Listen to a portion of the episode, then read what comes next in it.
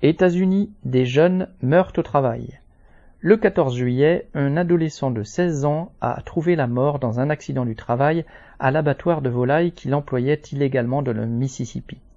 La loi fédérale des États-Unis interdit d'employer des moins de 18 ans dans les abattoirs qui sont des usines dangereuses.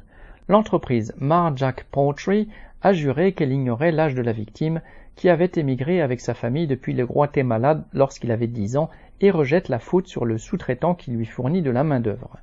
C'était le troisième accident mortel chez Marjack Poultry en trois ans. En février dernier, une entreprise spécialisée dans le nettoyage des abattoirs et de leurs instruments tranchants a dû payer une amende de 1,5 million de dollars. Il avait été rendu public qu'elle employait de nuit une fille de 13 ans. Suite à cela, une enquête avait révélé qu'elle exploitait illégalement une centaine d'adolescents dans des usines situées dans huit États. Beaucoup de ces enfants de migrants ne pouvaient pas être scolarisés. L'exploitation de très jeunes ouvriers n'est toutefois pas limitée au secteur des abattoirs. Deux autres adolescents de 16 ans ont déjà perdu la vie au travail cet été, l'un dans une scierie du Wisconsin, l'autre dans une décharge du Missouri. Les autorités fédérales reconnaissent que depuis 2018, les infractions en matière de travail des enfants ont bondi de presque 70%.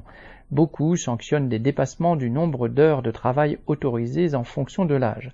Au cours de l'année fiscale commencée en octobre 2022, près de 4500 jeunes travailleurs exploités dans des conditions illégales ont été recensés. Il y en a certainement beaucoup d'autres. Certains États ont réagi, non pas pour sanctionner les patrons exploitant des enfants, mais en rendant légal ce qui ne l'était pas sous prétexte du manque de main-d'œuvre. Ils ont élargi à des industries dangereuses la possibilité d'employer des adolescents ou ont déplafonné le nombre d'heures de travail hebdomadaire des jeunes. Au XXIe siècle, le capitalisme est ce qu'il a toujours été, un système d'exploitation inhumain, y compris dans le pays le plus développé et le plus riche du monde, où le travail d'enfant contribue à l'opulence de la grande bourgeoisie. LD